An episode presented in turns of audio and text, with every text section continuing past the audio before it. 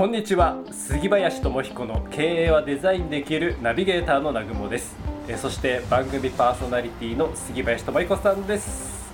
今日もよろしくお願いいたします。はい、よろしくお願いします。すっかり涼しくなりましたね、そうですね。突まあね、毎年でも、はいなんかもうちょっと暑いのが続いた記憶もあるんですけどね、9月末とかね。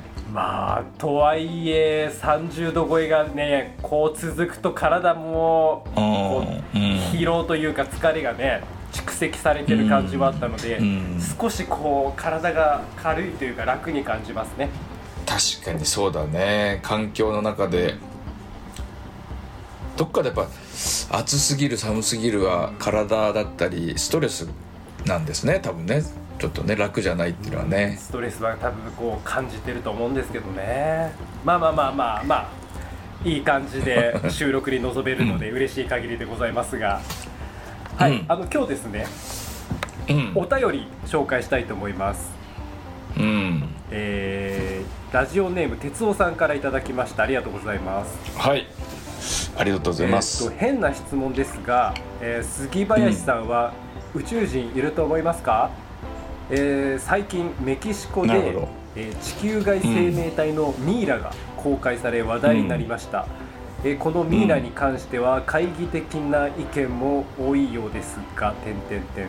えー今も、え広がり続けている宇宙のことを考えると、まあ、私はいても不思議ではないと思っています。うん。まあ、なんかこんなお話聞きたいまた、うん。サイエンスの話も聞きたいっていうふうにいただきましたね、うん。はい、うんうんうんなるほど。これなんか私も何かで見ましたね。ね。ミイラの僕も見ました。あのなんだろうな人形みたいななのかわからないんですけどまあ一応ねメキシコの中ではい医学チームっていうのかなが証明したとか言ってましたよね。でなんかこれ作り物じゃないって。ねそういうは書いてありましたね。うんうん。まあだけどロマンのある話ではありますが、はい。質これ質問はで質問まあ、は何まずですかね、一つとして宇宙人杉林さん宇宙人はいると思いますか？っていうのがまなるほどずまず一なるほどなるほど。はいはいはい。これね。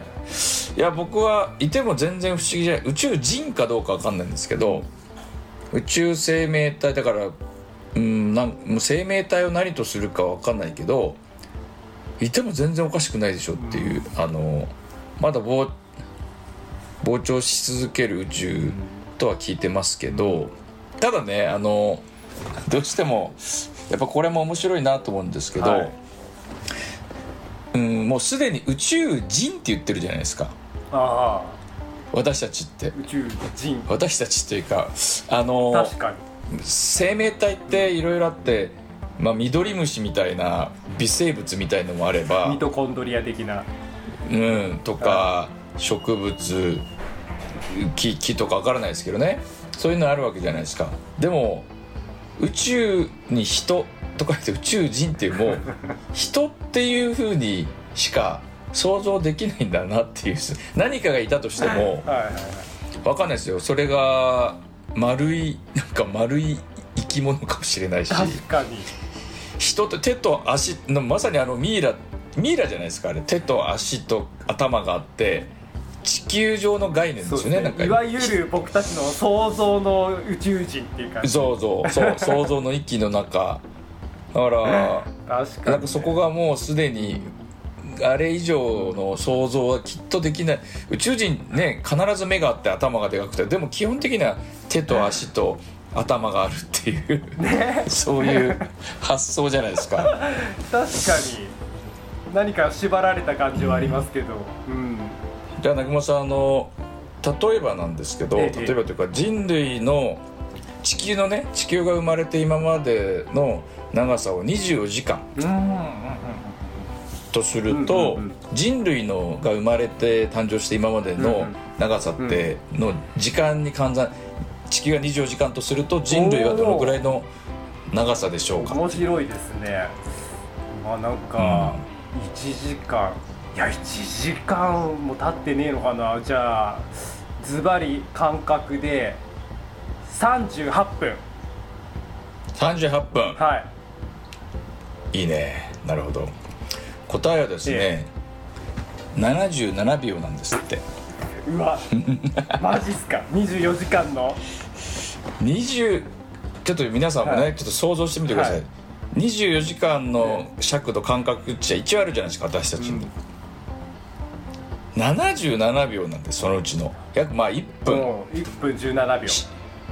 残りの23時間59分。なるほど。にはい何があってもおかしくない。つまり人類が生まれてうん。今までのチャンスが1分だとすると、60分が24回、はい。何回チャンスがあるんですか？回数でいうと。ことはかけ60 14 1440で回人類が生まれるチャンスはあったんです、おあった。か分かんないけど。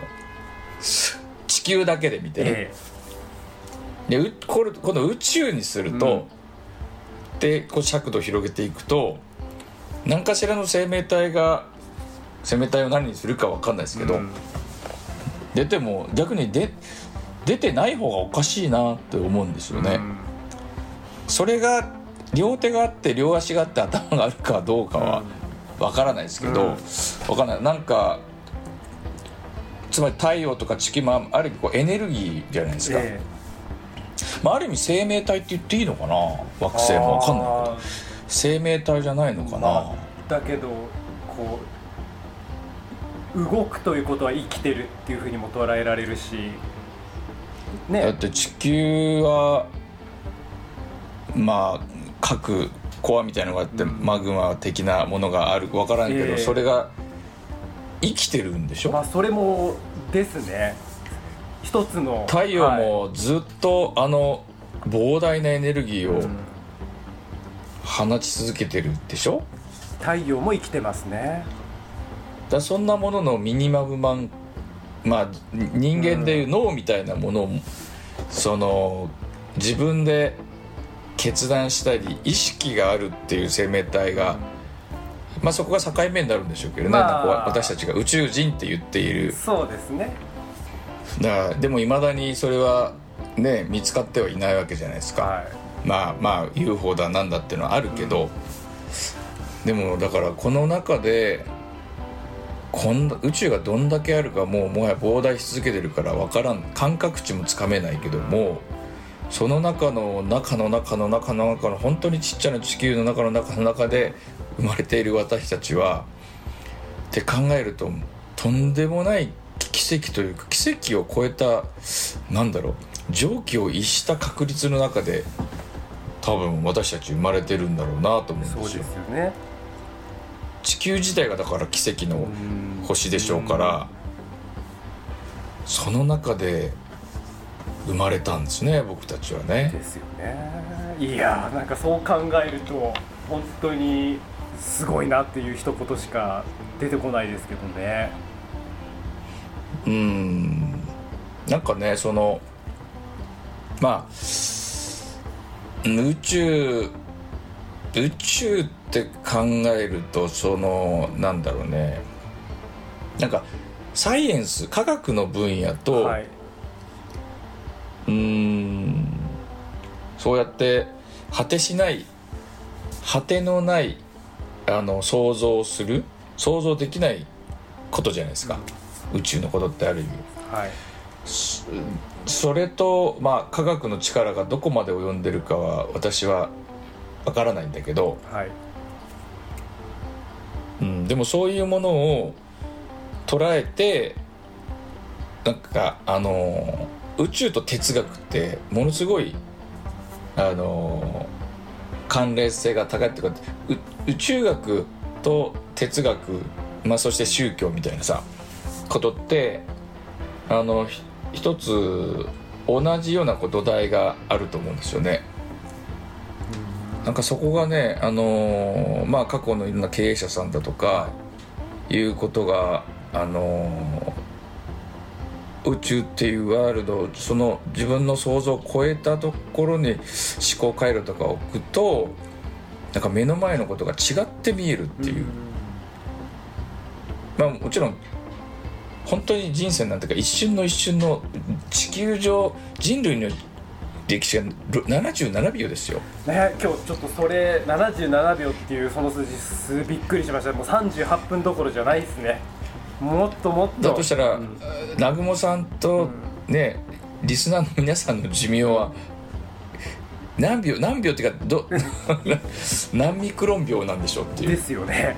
本当にもううん。点の点の点みたいなねもう点にもならない点にも見えないですよね視覚としてね。うん。うん。いや面白い。その中でねまあ、人生はあ長くそして儚ーでくすね。でも何を大事にするか。そして今日今日っていう一日なんてその77秒と比較したらもう自分の人生だって仮に100年としたってあそのうちの 1, 日としたらもうーさあ。もうもう微生物にもならないもうなんだ。ねね。分分子にも分子レベルの話ですよね。ーで一つ思ったのはやっぱりこうやってまたねこう杉林さんとこういう出会い、出会ってそしてこの番組が生まれてそして今日というこの2人で話すっていう、この奇跡のようななんか感じますね。いいですね。そういう分野に思考回路がいきますよね。すね。でも実際そうじゃないですか。それは現実じゃないですか、はい。まあ地球の長さ宇宙の長さと比較するとあまりにも一瞬過ぎるけど僕らは一日の中で何に時間を費やしてんだろうと思うと何に費やしてるんですかねっていう。そうですね改めてそこを今日考えるきっかけになりましたしあの、うんなんか感謝したくなりました？いろいろ。いやでもねあのそう言いながらもあのピラミッドとかあの何でしたっけ？ナスカの地上絵、はい。ナスカええナスカだっけ、ええナスカ。はい。うん。っていうのは今の科学をもっても解明できないっていうのが目の前にあるっていうのは、あれはすごいっすよね。うんロマンですね。ロマンだし、はい。でも宇宙人なのか人間なのか何かわかんないですけど、何かがあれを成したわけだよね。それは間違いない。